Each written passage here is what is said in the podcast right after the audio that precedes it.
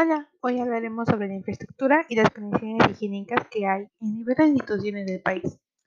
La infraestructura es todo aquello que abarca, es decir, en dónde está la institución, su localización, materiales, medios y todo eso que se encuentra dentro. En cuanto a la higiene, pues obviamente estamos hablando de en qué condiciones se encuentra la escuela. Y no precisamente la escuela, puede ser cualquier tipo de institución. Lamentablemente, muchas de las veces la infraestructura y las condiciones higiénicas no son las más óptimas que digamos.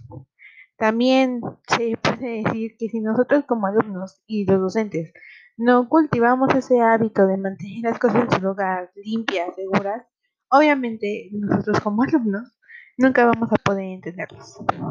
En este caso se encuentran con diferentes acuerdos y módulos, como por ejemplo el de la secundaria, que es el acuerdo 255, el básico, que también es algo extenso, y el de preescolar, que también se encuentra un poco en el acuerdo 255. Por ejemplo, en el de infraestructura de actividades escolares y preescolares, se enmarca un margen en el sello de escudo nacional y con diferentes fundamentos para que nosotros como docentes vayamos y tengamos instalaciones más seguras. Se anexan tipos de solicitudes, información que debe contener solicitud, admisiones o aclaraciones. Pero hablemos de uno en particular.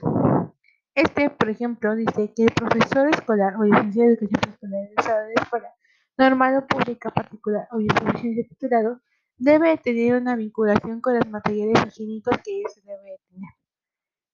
¿Ustedes creen sinceramente que alguno de nosotros tengamos ese documento o ese diplomado? No, muchos no. O muchos lo ven como un rezago más escolar.